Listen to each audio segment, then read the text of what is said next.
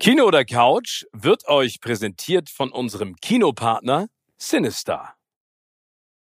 In dieser Folge von Kino oder Couch haben wir über Robbie Williams nochmal gesprochen, die große Doku, die bei Netflix läuft und warum sie mich richtig ein bisschen geärgert hat. Außerdem, Taika Waititi war in Berlin und hat seinen neuesten Film vorgestellt. Wie war er drauf und vor allen Dingen, worum geht's? Dann geht es um meine große Liebe zu 80er-Jahre-Serien und was ihr jetzt unbedingt da euch angucken müsstet. Und ihr solltet ganz genau zuhören, denn das Personalkarussell beim DC und auch beim Marvel Universe dreht sich wieder schneller.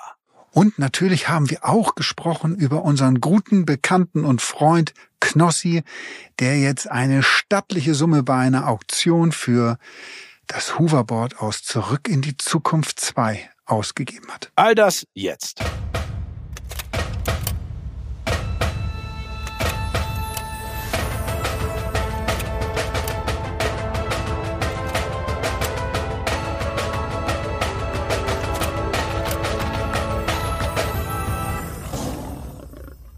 Moin Moin und herzlich willkommen zu einer neuen Ausgabe von Kino oder Couch. Äh, ich in Berlin, Tim in Hamburg, aber mit dem Herzen natürlich beieinander. Und wir haben eine ganze Menge aktueller Themen, über die wir sprechen wollen. Und wir starten direkt vielleicht mal mit einer Doku, ähm, äh, Tim, von der du eigentlich, glaube ich, ganz angetan warst, weil wir beide den Künstler schon mehrfach getroffen haben und ihn eigentlich ganz spannend finden, aber du jetzt irgendwie dann doch eine andere Meinung zu hast. Es geht um Robbie Williams und die Doku auf Netflix. Genau, da hatten wir ja schon mal drüber gesprochen in einer der letzten Folgen. Und äh, hatten beide gesagt, wie toll wir eigentlich Robbie Williams finden, also nicht nur musikalisch, sondern auch als als äh, Mensch, so wie wir ihn kennengelernt haben, oder so wie weit man einen Menschen bei einem Interview oder Pressetermin kennenlernen kann. Ähm, und ich fand ihn immer sehr sympathisch, ich fand ihn immer sehr lustig, umgänglich, ähm, einfach so ein ja netter Typ, mit dem man, äh, wenn man mich also fragen würde, wie würdest du abends mit dem gerne mal ein Bierchen trinken gehen irgendwie und um die Häuser ziehen, würde ich immer sagen, klar, mit Robbie Williams würde ich das sofort machen. Ich habe jetzt aber leider die Doku ganz gesehen. So, also okay. das und bin richtig, richtig genervt von Robbie Williams. Eine Frage vorweg, Steven. Ja. Wenn du irgendwann mal in die tolle Situation kommst, dass du so ein Moderator, so eine Moderatorenlegende bist, dass ähm, eine Doku über dich gedreht werden wird.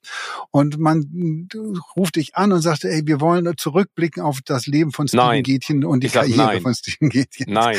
Doch, du wirst nein. das machen, du wirst das ganz bestimmt machen. Nein, Aber nicht machen. so, man fragt dich an und dann sagt, okay, wir kommen jetzt zu dir, wir drehen bei dir zu Hause, Steven, und dann guckst du dir ähm, ja die die Karriere-Highlights von dir an und sagst ein bisschen was dazu. Oh Gott.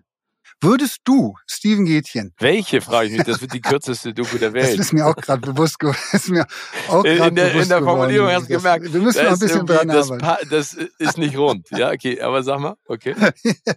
sind, genau, aber ah, du bist ja noch jung, du hast noch einige Möglichkeiten. Und so ein bisschen was hast du ja doch dann auch schon, schon geschaffen und erschaffen. Ich will nur noch aber das ist ja auch gerade nicht die Frage, was nicht passieren wird. Aber okay. Nee, du unterbrichst mich ja Die Frage ist, welche Sachen würde ich mir rauspicken? Nee, die Frage ist, wenn das ja. Team kommt, würdest du im Bett liegen, in Unterhose im Bett liegen und die Fragen beantworten?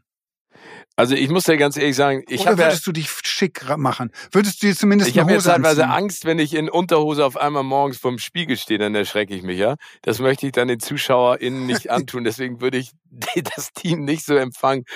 Aber ich meine, das passt ja äh, zu einem Mann, der in äh, Tigerunterhose äh, das ganze Video zu sehen ist. Das ne? stimmt. Aber oh, ja, und es passt vielleicht auch hat das ist so was mit den Briten irgendwie, was es zu tun hat, irgendwie, äh, dass, dass die auch sowas stehen oder mögen. Aber das ist, ich achte bei solchen Sachen ja auf so Kleinigkeiten und so Details verwirren, nerven, wie auch immer mich dann. Und ich denke, hab denk die ganze Zeit bei dieser Doku, ey, Alter, hättest du nicht mal eine Hose anziehen können? Kannst du dich nicht einmal ganz normal in Sessel sitzen, sondern der fleht die ganze Zeit in, in Unterhose, liegt er da im Bett, fleht sich da rum und beantwortet so die Fragen so. Und das ist irgendwie so, und ich frage mich mal, warum?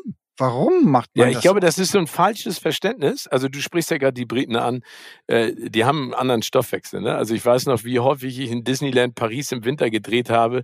Ich hatte gefühlt 85 Lagen an Klamotten an, weil mir so kalt war. Und an mir vorbei geht die Familie aus Manchester äh, in T-Shirt und kurzer Hose. Und ich habe gedacht, das sind doch aber minus fünf Grad oder habe ich da irgendwas falsch gelesen auf dem ähm, Thermometer? Ähm, ja, ich, vielleicht ist das in der Sekunde auch in der Inszenierung, da muss man ja nicht nur Robbie, sag ich mal, so ein bisschen äh, fragen, was hast du dir dabei gedacht, sondern auch die, die die Doku umgesetzt haben. Vielleicht ist das ein falsches Verständnis einer intimen Doku behind the scenes. Vielleicht dachten genau. die, wenn er sich in Unterhose zeigt, das ist dann total privat, was ja im Verständnis völlig falsch ist, weil das nichts mit Privatsein zu tun hat, sondern eher so die voyeuristische Ader äh, befriedigt und vor allen Dingen hat man ihn ja schon genug oben ohne und unten ohne und nur mit äh, Schlüpper gesehen. Ich, finde ich jetzt auch nichts, wo ich sage, wow, wie unfassbar. Also wenn Barack Obama äh, und Michelle Obama in Unterhose ein Interview geben oder in Unterwäsche, dann würde ich sagen, okay, warum? aber das habe ich noch nicht gesehen. Ja, genau. Aber trotzdem, macht keinen Sinn. Ja. Aber das war so der, der, das ist der eine Punkt, der mich da irgendwie, äh, was heißt gestört, aber der mich irritiert hat. Richtig gestört hat mich dann Robbie und die Grundaussagen, die er durch, durch einen Großteil dieser Doku, äh, die er davon sich gibt. Also vielleicht muss man okay. einmal vorab nochmal sagen, Robbie Williams ist ein Mensch mit vielen, vielen Problemen. Der hat Depressionen, der hatte eine Alkoholsucht, der hatte eine Drogensucht, der hat viele innere Dämonen, die, ähm, glaube ich, alle da drin oder daraus geboren sind, dass er als 16-Jähriger in diese Band Take That gekommen ist, weltberühmt geworden ist, dass alles viel zu viel zu schnell gegangen ist und das, glaube ich, für so einen jungen Menschen dann auch schwierig ist, das am Ende alles zu verarbeiten. Daraus sind dann viele neue Probleme entstanden, bis hin, wie gesagt, zu dem Punkt auch, dass er bis heute, glaube ich, unter, unter Depressionen leidet das tut mir wahnsinnig leid und das ist wirklich eine, eine große Problematik, die man ähm, ja die einfach da ist.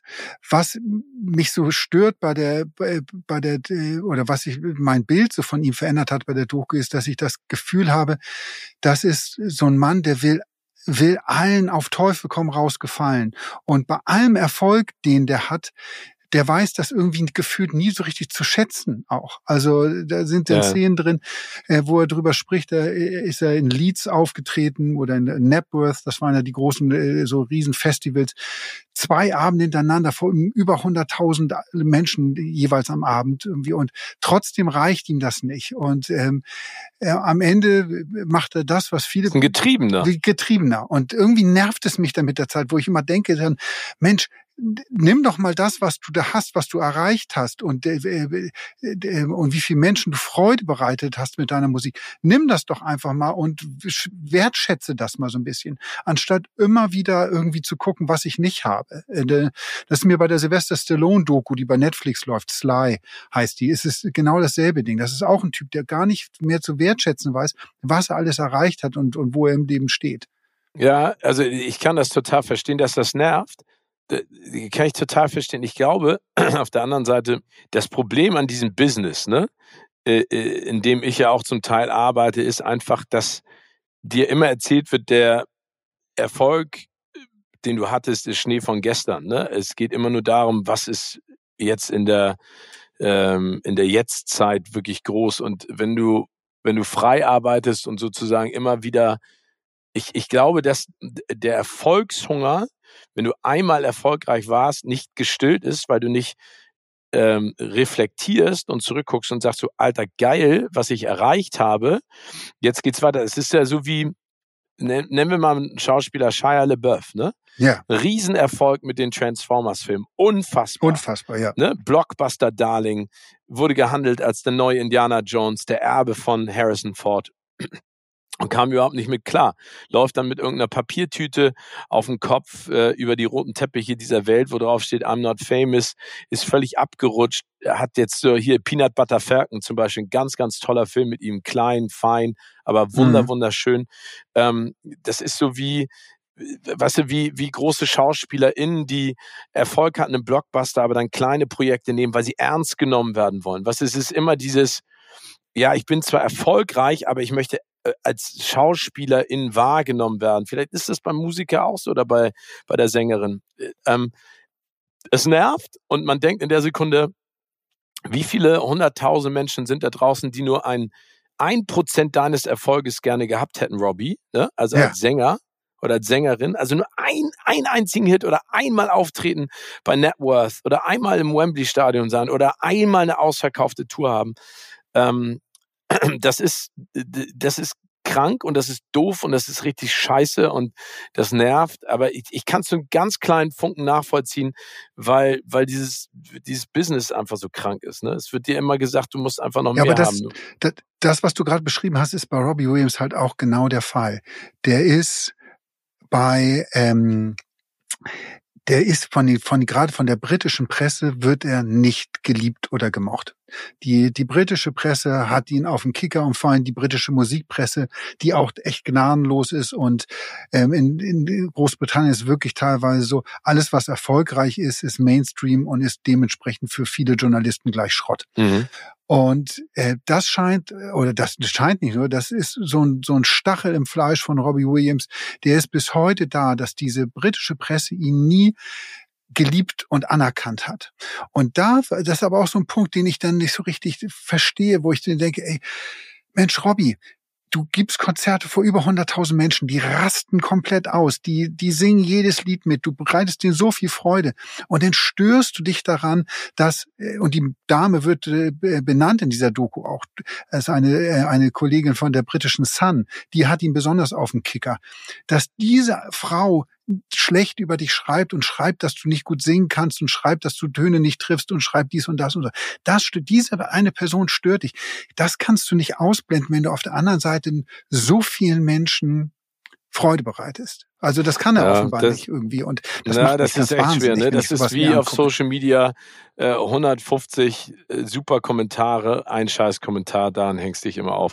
Das ist, glaube ich, in der Natur des Menschen, was es nicht besser macht. Ne? Genau. Also ich kann das total nachvollziehen, äh, wie du das äh, auch siehst. Und ich meine, das ist ja auch ein wichtiger Bestandteil unserer Freundschaft, dass man da auch gegenseitig sich reflektiert und auch mal sagt, ey, äh, Affeld oder Gätchen, was ist denn mit dir los? Ne? Denk doch mal drüber nach, wo du bist, was du erreicht hast. Aber das ist für einen selber, glaube ich, manchmal total schwierig.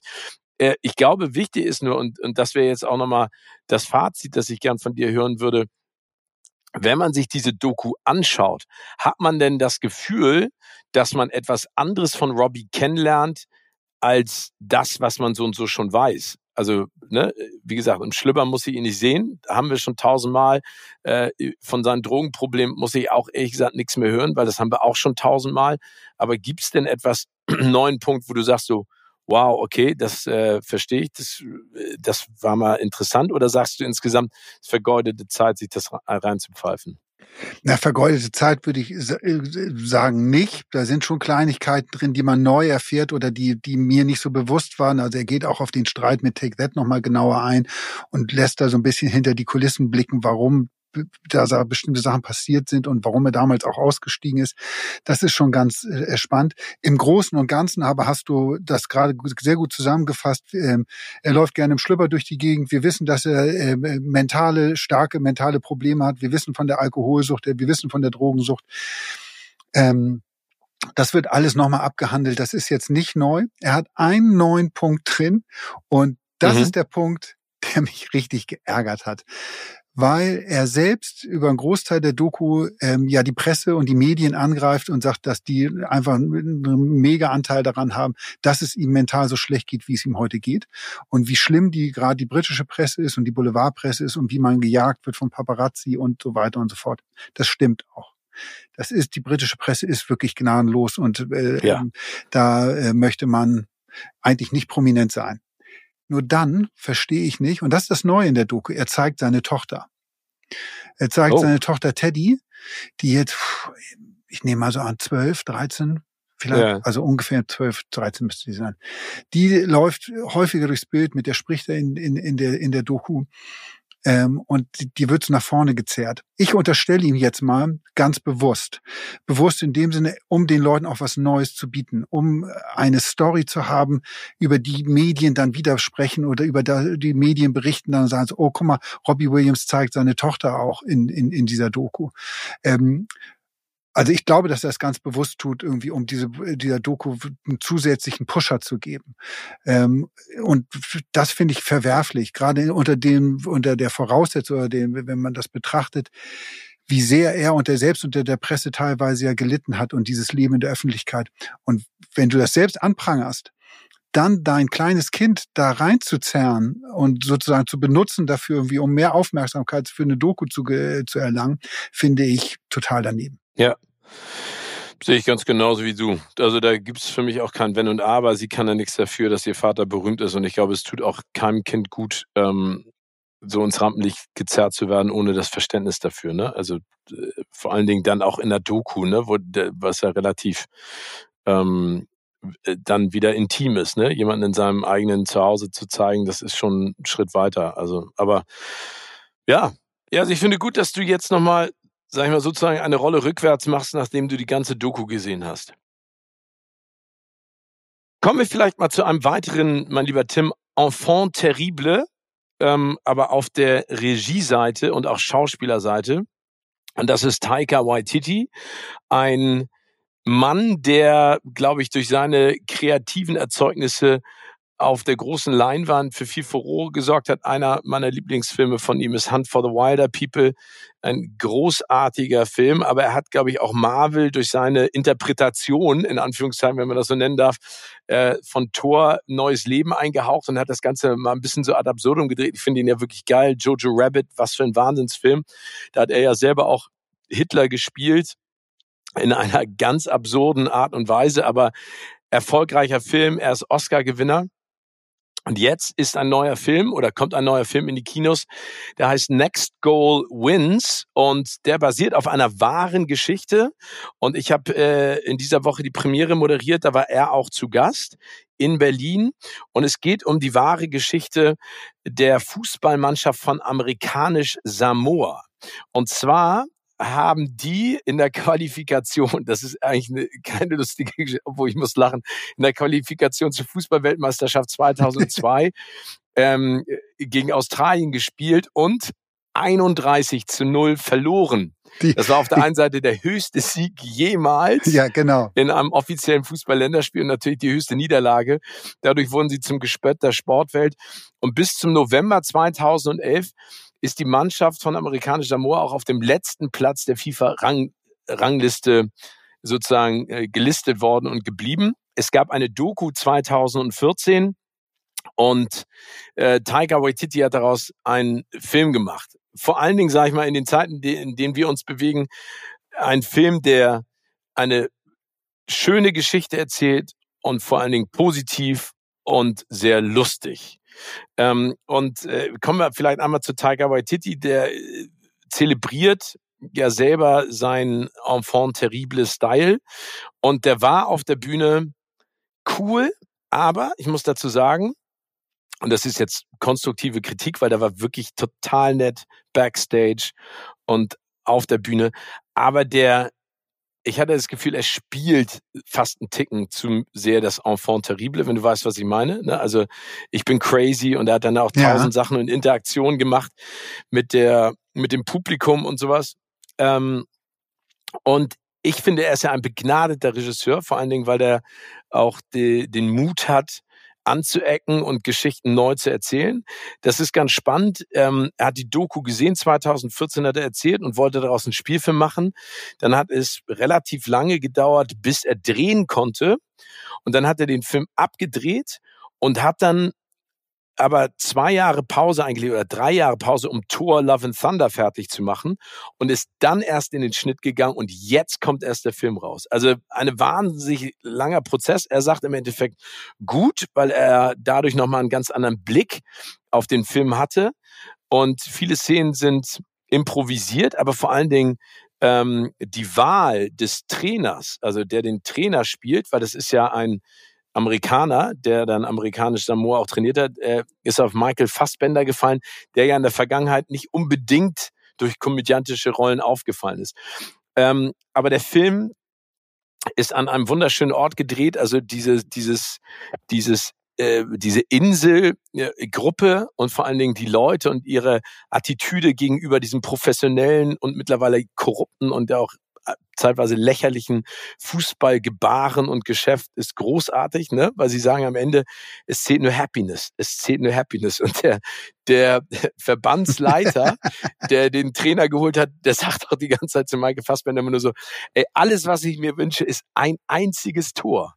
Wir wollen ein einziges Tor schießen. Geht ihm gar nicht um den Sieg, sondern es geht ihm wirklich um ein einziges Tor. Was ist, finde ich, auch so richtig schön zusammenfasst. Ne? Also weil es geht da nicht um diesen Erfolgsdruck, den, den ja alle ständig haben, immer höher, schneller, weiter und besser. Und das macht es gut, aber äh, vielleicht als kleiner Wermutstropfen, die Geschichte an sich von amerikanisch Samoa, auch in diesem Kontext, ne, wie hoch sie verloren haben, die ist so bezaubernd. Und da ist mir die Umsetzung von Taika Waititi einfach zeitweise zu weit drüber. Weißt du, was ich meine? Also zu albern dann oder? Ja, ich finde es ist es ist dann zu sehr Comedy. Okay, gut, ja. Und das kannst du, finde ich ja auch machen. Es ist ja überhaupt nicht schlimm, aber die Geschichte ist ja einfach. Hätte ich jetzt gar nicht gar nicht gedacht. Ja, genau. Und und die Geschichte ist eigentlich total charming. Also es ist immer noch, finde ich, ein, ein sehr schöner Film, den, den man sich angucken kann und muss mit der ganzen Familie, weil er macht einfach Spaß. Er hat sich selber natürlich auch wie in all seinen Filmen in eine kleine Rolle reingeschrieben und äh, spielt so ein Priester, der sozusagen so ein bisschen die Klammer bildet für den Film, weil er so ein bisschen so tut nach dem Motto, ist es eine erfundene Geschichte, eine Fabel oder ist es eine wahre Geschichte? Und das fand ich so ein bisschen, ein bisschen schade, weil er, weil er, weil er, weil er die Power dem so wegnimmt, ne? Also er ja, hätte es so, ja, ja. er hätte es so ironisch nett machen können, aber es ist so, es ist an einigen Stellen zu viel. Es macht trotzdem Spaß, und es ist trotzdem cooler Film, aber ähm, ich hätte da bei ihm mir so ein bisschen äh, mehr Zurückhaltung gewünscht. Jetzt hast, ja, ich, ich werde mir auf jeden Fall angucken, weil ich liebe erstmal Sportfilme, also Sportfilme in jeglicher Art irgendwie. Ähm, und ähm, dann liebe ich Filme, so diese Underdog-Stories, äh, die, wo, wo so Leute, der ist auch, und es wirklich auch passiert ist, ähm, ja, so ein Ziel hinterhergejagt sind und du hast es ja gesagt, es ging eigentlich nur darum, ein Tor zu schießen, gar nicht irgendwie ein Spiel zu gewinnen, sondern irgendwie so ein bisschen mithalten zu können. Irgendwie. Ich finde ja. diese Geschichte so, so zauberhaft. Aber mir ist es in letzter Zeit häufiger aufgefallen bei Produktion, dass die Geschichte eigentlich ist stark genug, die Charaktere sind stark genug, aber trotzdem haben dann die Macher irgendwie den Hang dazu, so Sachen zu überjatzen und immer noch, noch alberner, noch extremer zu machen. Und das ist gar nicht so im Sinne der, der, der Story und des Films oder der Serie dann häufig. Also finde ich schade, dass, dass es. Ja, genau, aber, aber wie gesagt, nochmal, um das vielleicht auch festzuhalten, der Film ist wirklich gut. Also das ist Leiden auf extrem hohem Niveau, aber er hat es an einigen Stellen einfach überspitzt. Du lachst lauthals und ich finde, Michael Fassbender macht das auch echt gut, obwohl ich dazu sagen muss, dass Michael Fassbender in diesem Film so dünn ist. Also der ist so richtig so, was ich meine? Der ist fast schon zu dünn. Und ich weiß nicht, ob er das für einen anderen Film gemacht hat oder äh, ob das eine Rollenvorbereitung war, aber das sieht zeitweise finde ich fast gar nicht gesund aus. Vor allen Dingen, wenn du neben diesen amerikanisch-samoanischen äh, SpielerInnen stehst, die alle wirklich gut gebaut sind und einfach gesund aussehen. Oder vielleicht sollte er auch eben dieses komplette Weißbrot darstellen. Da wird er nämlich auch so die ganze Zeit im Film genannt. Aber ja, das war schon eine Erfahrung und vor allem, wie bitte? Der, dieser Trainer, dieser US-Trainer, der diese Mannschaft übernommen hat, der hatte, ich weiß gar nicht, wie das jetzt im Film dargestellt wird, der hatte ja aber auch ein schweres Alkoholproblem, ne? Also, ähm, ja, genau, am Anfang. Und vielleicht ist das der Part. Ich habe Michael Fassbender jetzt auch gesehen, ich weiß nicht, ob du den gesehen hast, The Killer oder Der Killer läuft bei Netflix. Nee, von Fincher ist das ja der neue, ne? Von Fincher, der neue Fincher-Film gut, guter Film. Also der hat mir wirklich sehr, sehr gut gefallen. Da ist er dann körperlich wieder ganz anders. Da ist er äh, also sehr muskulös auf, also jetzt nicht aufgepumpt, will ich jetzt nicht sagen, aber schon, boah, für so einen Körper würden einige Leute töten. Also ja, aber also wie gesagt, äh, der macht Bock und ich habe mich einfach gefreut, auch Tiger Waititi zu sehen. Er hat dann auch auf die eine oder andere Frage, ne, was macht ihn happy? Hat er gesagt, gar nichts mehr. Ähm, ja, der hat ja auch so äh, viele geile Sachen gemacht. Also ich war sehr, sehr neidisch auf ihn. Also erstmal, dass er äh, äh, äh filmerisch einfach, glaube ich, äh, seine Karriere an, an, einem Punkt ist, wo der fast alles machen darf und kann und ihm keiner mehr groß reinredet. Es kommt ja auch irgendwie, ist ja, ist ja geplant, ein großes neues Star Wars Format ein Star Wars Film mit ihm. Genau, und, mit ihm. Genau. Und äh, wo ich sehr neidisch war jetzt, ist, dass er, es war ja vor kurzem die Rugby-Weltmeisterschaft in Frankreich, ähm, ähm, hat, ist die, hat die stattgefunden. Ähm, ist so schade, ein so tolles Sportevent und in Deutschland kriegen das leider so wenig Leute irgendwie immer noch. Hat er gestern auch noch mal, hat er auch noch mal gesagt bei der Premiere, dass er meinte, ich verstehe nicht viel von Fußball, aber ja, Rugby ist meine Sportart. Er genau. ist ein Fan. Weil er ja aus Neuseeland, er ist ja Neuseeländer. In Neuseeland ist ja Rugby ähm, eine der, der Volkssport Sportarten, also neben Segeln, glaube ich, da sind die Neuseeländer auch sehr, sehr stark. Aber vor allem ist Rugby ist da Religion und die neuseeländische Nationalmannschaft, das sind ja die All Blacks, die äh, es auch in diesem Jahr wieder bei dieser Weltmeisterschaft wieder geschafft haben, ins Finale zu kommen. Dort leider dann oder ja, gegen Südafrika verloren haben. Und Taika Waititi durfte die neuseeländische Nationalmannschaft knapp drei Monate lang mit, ähm, mit Kameras begleiten. Also in der Vorbereitung zur Weltmeisterschaft und während der Weltmeisterschaft auch. Der war die ganze Zeit dabei, was total geil ist. Ähm, äh, also das muss eine unglaubliche Erfahrung gewesen sein. Und der hat da äh, Zugang zu allen Bereichen oder wie man in Berlin sagen würde, Access to all areas hat er gehabt. Und ähm, ich weiß gar nicht, was der daraus macht. Bei YouTube gibt es so ein paar, paar ähm, Beiträge dazu. Ähm, aber vielleicht kommt auch mal eine Doku irgendwie von ihm raus, irgendwie, was ich total geil finden würde. Also wie gesagt, schau ihn dir an. Ich bin gespannt, was du sagst. Ähm, und äh, man kann sich auf jeden Fall über seine Interpretation des Ganzen freuen. Und wie gesagt, auf alle Filme, die dann noch kommen. Ich glaube, der macht so ein paar Sachen. Aber er, er hat schon gesagt, äh, was er in der Pandemiezeit auch gelernt hat, ist vor allen Dingen wieder Ruhe zu finden und sich selbst mehr Zeit zu geben. Er sagt, es geht alles so schnell auch in der Arbeit, ne, du drehst, dann schneidest, du drehst, schneidest. Und er meinte, er will sich da einfach jetzt mal ein bisschen relaxen und zurückhalten. Aber du hast weil wir eben gerade über Hotel gesprochen haben, ja eine Serie neu aufflammen lassen in deinem Leben. Ja, äh, die vielleicht ja, viele kennen. Ja, ja, ja, ja. Ich weiß nicht, also die, die älteren Hörerinnen und Hörer äh, dieses Podcasts, denen dürfte noch das etwas sagen, die, den jüngeren nicht, aber denen will ich das jetzt wärmstens ans Herz legen. Ich habe das geschenkt bekommen zum Geburtstag ähm, und zwar die erste Staffel der amerikanischen Serie Hotel. Erinnerst du dich noch an die? Ja, natürlich. Aber das ist doch, ist das nicht mit hier äh, dem Mann von Barbara Streisand? Ja, James Brolin ähm, spielt dort die Hauptrolle. Ähm, er spielt den smarten Hotelmanager Peter McDermott. Also vielleicht einmal so für alle, die es noch nicht kennen, das Ding. 80er Jahre Serie produziert und erfunden von Aaron Spelling, der auch äh, Dallas auch erfunden hat, die Serie und in den 80ern ja gefühlt fast jede Serie erfunden hat und gemacht hat. Also wahnsinnig erfolgreich damals war.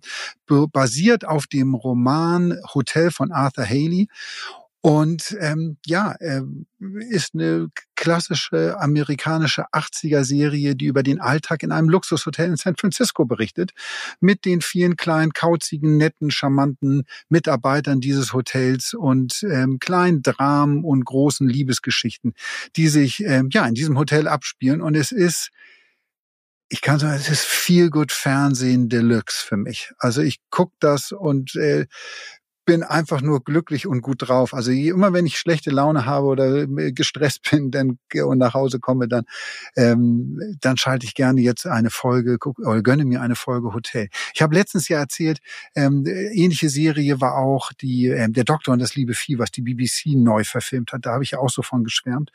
Und äh, ja, es ist eine wirklich coole Serie. Das einzige Problem bei Hotel ist, dass ja. diese Serie nicht so leicht zu bekommen ist. Also sie wird bei keinem Streamer ge ge gezeigt und ähm, teilweise über Amazon kann man sie bestellen, die DVDs. Also man muss sich wieder einen DVD-Player anschaffen, irgendwie, um das zu gucken. Ich hoffe, dass da gibt es nämlich auch ganz viele Staffeln von, von dieser Serie, dass ähm, die weiteren Streamer das vielleicht hört und jetzt sagt, oh, da müssen wir mal eingreifen irgendwie und ähm, Hotel auch bei uns ins Programm ziehen. No? Ja, aber da sind wirklich schöne Perlen dabei, das finde ich auch. Also Hotel äh, ist eine Serie, die ich noch kenne, die ich jetzt aber nicht äh, unbedingt äh, hochfrequentiert geguckt habe. Ähm, ich finde es ganz cool, aber das ist, glaube ich, so und so dieses 80er Jahre Feeling oder 70 ist die 70er? Nee, 80er Jahre, 80er Jahre. 80er Jahre Feeling, das da immer gezeigt wird, das ist alles so ein bisschen netter. Ne? Also ich glaube auch von der von den Streitereien her, von der Art und Weise, wie miteinander umgegangen wird, klar gibt's da Intrigen und Skandale, aber das ist alles nicht so so drüber. Weißt du, das ist ja jetzt genau. äh, alles so ein bisschen extremer und wird alles gewalttätiger und sowas. Und das ist noch so eine, in Anführungszeichen, heile Welt. Ich meine, Denver und Dallas war ja auch geprägt von Intrigen, den schlimmsten. Ja. Aber es macht ganz, äh, macht echt Bock, da irgendwie wieder ähm, äh, zurück reinzuspringen und sich das irgendwie mal äh, anzuschauen, oder? Ne, total. Und es ist, du hast völlig recht, es ist heile Welt, ja, aber trotzdem spannend. Also die erzählen wirklich auch ähm, dramatische Geschichten da. Ich, äh, mein Gefühl ist so für eine Serie, dass sie sich auch die Zeit nehmen, da, oder damals man sich noch mehr die Zeit genommen hat, ähm, Geschichten und Charaktere so ein bisschen mehr auch auszuarbeiten und, und, und einfach tolle, nette, auch teilweise traurige Geschichten zu erzählen. Ähm, aber wie gesagt, am Ende ist es, sind es nette Menschen, die da arbeiten und das hat so, gibt sie im Ganzen so, so, so einen Feel-Good-Charakter. Und was mir aufgefallen ist, das werden, glaube ich, auch alle, die in der Zeit aufgewachsen sind, äh, bestätigen, wenn die, wenn eine Folge losgeht, dann kommt ein wahnsinnig langes Intro, schöne Musik und du siehst ja, San genau. Francisco Bilder und so. Und das war damals, das ist mir auch noch wieder so bewusst geworden, damals, als man als Kind das geguckt hat, das war die Zeit, da haben, alle nochmal die so so zwei Minuten Zeit gehabt, Sachen zusammenzusuchen. Ja, irgendwie eine, die Tüte Chips aus dem Keller zu holen oder sich was zu trinken zu holen, sich es im Sofa auf dem Sofa gemütlich zu machen. Man hat, also man hat den Fernsehzuschauern damals die Zeit nochmal gegeben. So macht euch bereit, gleich geht es los durch dieses wahnsinnig lange Intro, was diese was diese Folgen immer jeweils haben. Und ähm, ja, vielleicht geht's mir auch nur so oder Leuten, die in der Zeit aufgewachsen sind. Das ist irgendwie, es hatte was wunderbar nostalgisch Schönes. So. Ja, finde ich auch. Aber kommen wir vielleicht mal von einer nostalgisch schönen Serie ja, oder ja. wolltest du da noch was sagen? Ja, wir müssen unbedingt auch noch mal, finde ich, über 80er Jahre Serien im Allgemeinen sprechen. Ja, können also wir gerne machen. Also weil wenn ich jetzt Hotel werde ich jetzt durchgucken oder durchbingen und dann äh, werde ich mir als nächstes hatte ich mir ein Cold für alle Fälle schon aufgeschrieben irgendwie, die, die jetzt ja neu verfilmt wird, habe ich gerade mich gelesen mit Ryan Gosling. Ja, es gibt einen Trailer zu Fall Guy. Das ist ja mit Ryan Gosling und Emily Blunt. Da ist ja so ein bisschen in die Richtung von Cold Sievers. Aber äh, guckt euch mal den Trailer an, weil normalerweise ein Trailer ja immer so zwei Minuten lang. Der ist dreieinhalb Minuten an. Ich glaube drei, 33. Ja. Aber der macht richtig Bock und vor allen Dingen geschnitten zur Musik von Bon Jovi, was ich natürlich dann noch einen Ticken geiler finde. Aber äh, also das schaut auf jeden Fall mal rein. Aber ich wollte gerne von einer Se Serie aus den 80er Jahren zu einer Serie, glaube ich, auf die alle heiß gewartet haben, also vor allen Dingen ich. Und das ist Monarch Legacy of Monsters. Die läuft jetzt bei Apple Plus. Und das spielt natürlich in der Welt von Godzilla und King Kong. Und ähm, es geht da um die Geheimorganisation Monarch. Und ich habe die erste Folge gesehen. Jetzt kommt die zweite bald raus. Und ich muss ganz ehrlich sagen, das ist echt darf ich das sagen? Ja. ja. echt geiler Scheiß. Oh, das hat so einen Bock gemacht. Oh, ich habe ich hab da gesessen und gedacht, ich meine, das liebe ich ja so und so. Ne? Ich bin ja ein Riesenfan von diesen, äh, von King Kong und Godzilla, von den alten Filmen, aber auch jetzt von der Neuauflage. Ich finde ja auch den Peter Jackson King Kong großartig äh, mit Jack Black und Thomas Kretschmann und so. Ja. Aber der, die Serie, also macht richtig Bock. Also richtig Bock. Äh, das sind äh, zehn äh, Folgen der ersten Staffel und es ist im Prinzip angesiedelt nach Godzilla und vor Godzilla King of Monsters, also den beiden Kinofilmen. Und es geht im Prinzip darum, äh, dass Godzilla äh, nach seinem epischen Kampf äh, San Francisco in Schutt und Asche gelegt hat. Und ähm, äh, jetzt geht es so, sozusagen darum, um ein ich will nicht zu viel verraten, Geschwisterpaar, die sich sozusagen auf die Suche danach machen, um herauszufinden, wer steckt hinter dieser Geheimorganisation Monarch. Und ähm, also ich kann euch nur sagen, das macht echt richtig Bock, richtig Bock. Apple Plus. Also das ist so eine so eine Serie, die können wir auch mal zusammen gucken, die nächsten Folgen. Das macht äh, also macht richtig Spaß. Wir haben in einer der letzten Folgen auch darüber gesprochen, dass Apple Plus echt einen guten Job macht mit mit mit Serien und äh, äh, Eigenproduktionen, die da exklusiv laufen, irgendwie, weil die sehr auf Qualität äh, setzen. Und jetzt kommst du mit dem Ding und demnächst kommt ja auch die neue Serie von Tom Hanks und Steven Spielberg, die nächste Zweite Weltkriegsserie, die die nach Band Of Brothers ähm, jetzt produziert haben, ähm, die ich auch unbedingt sehen will. Also, wie ihr gehört habt, gibt es eine ganze Menge an ganz tollen äh, Filmen und Serien, die ihr in nächster Zeit euch auf jeden Fall oder jetzt reinpfeifen solltet. Aber kommen wir vielleicht äh, zum Schluss nochmal zu ein bisschen Gossip out of the world of ähm, äh, Hollywood. Und äh, da hat unser äh, toller, äh, inspirierender Freund Knossi ja gerade etwas äh, ganz Spannendes gemacht. Und zwar ist er, also wir wissen ja Nummer eins, dass er ein riesengroßer ähm, Fan ist von Zurück in die Zukunft, weil er sich... Wie wir auch übrigens, das eine. Wie wir auch. Genau, weil, weil er sich ja einen ähm, DeLorean sozusagen zugelegt hat. Und jetzt konnte man live mitverfolgen, ähm, wie er äh, auf seinem Twitch-Kanal äh, mitbietet bei einer Auktion, wo Filmmemorabilia sozusagen versteigert werden. Und äh, was hat ihm da ganz besonders, äh, sag ich mal, äh, den Mund wässrig gemacht, Timmy? Ja, auch, auch etwas aus dem, aus dem Film ähm, Zurück in die Zukunft. Ich glaube, aus dem zweiten Teil, das Hooverboard, mit dem ähm, Michael J. Fox äh, in, dem, in dem zweiten Teil durch die Gegend fliegt. Wobei man sagen muss, Knossi hat mitgeboten auf eins von, also es gibt insgesamt fünf Hoverboards wohl, äh, die für den Film äh, verwendet worden sind. Also es sind Skateboard, Skateboards, die durch die Luft fliegen. So muss man sich das vorstellen.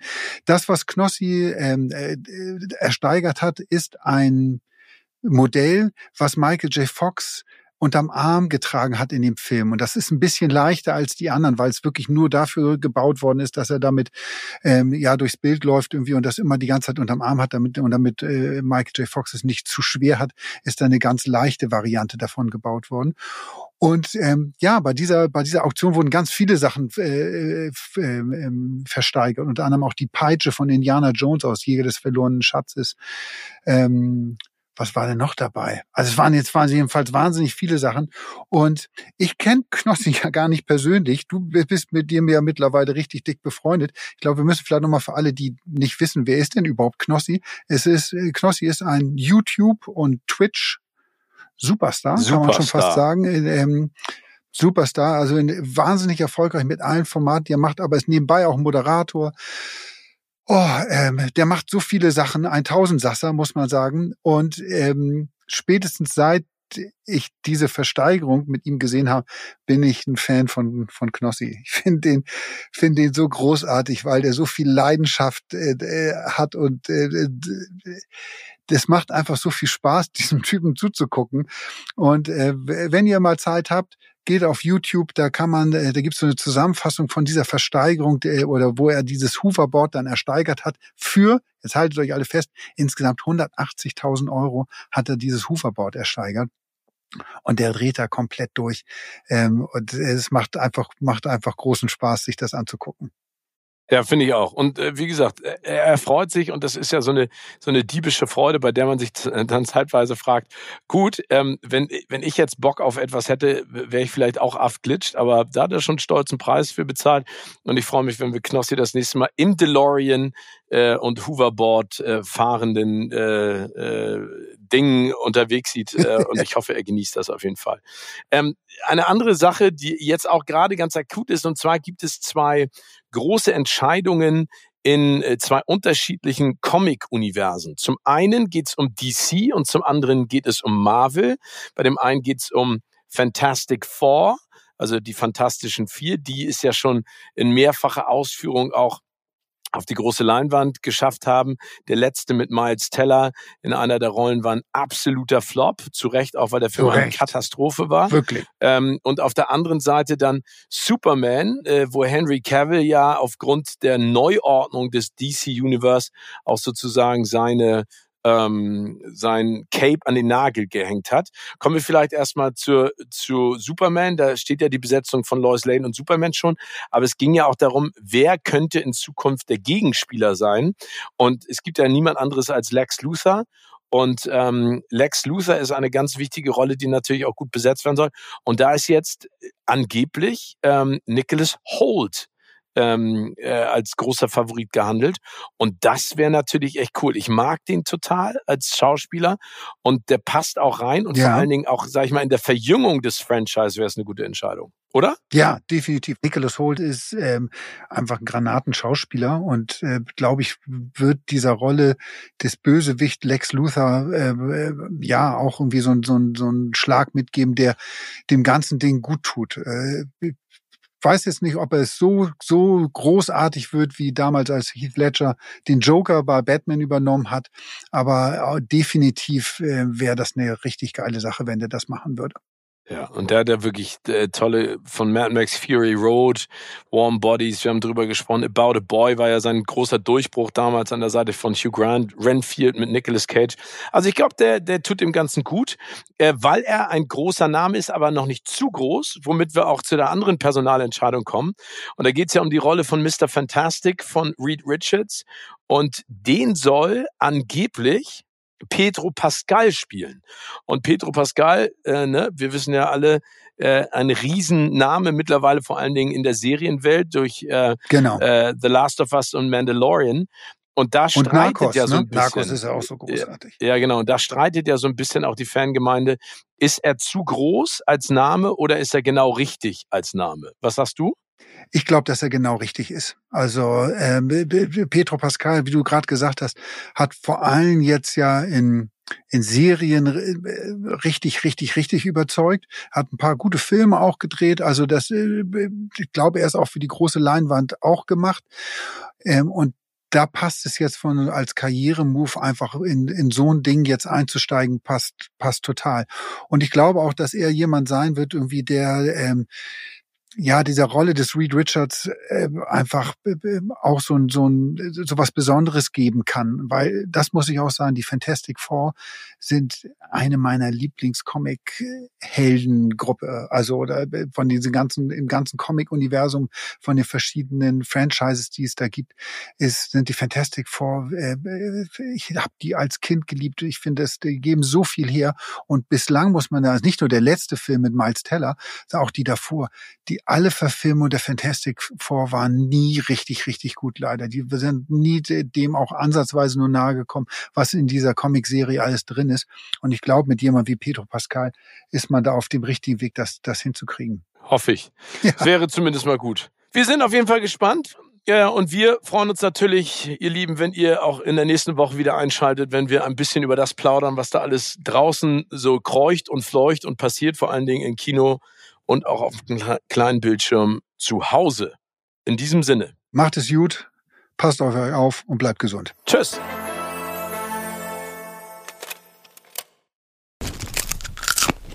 Kino oder Couch wurde euch präsentiert von unserem Kinopartner Sinistar.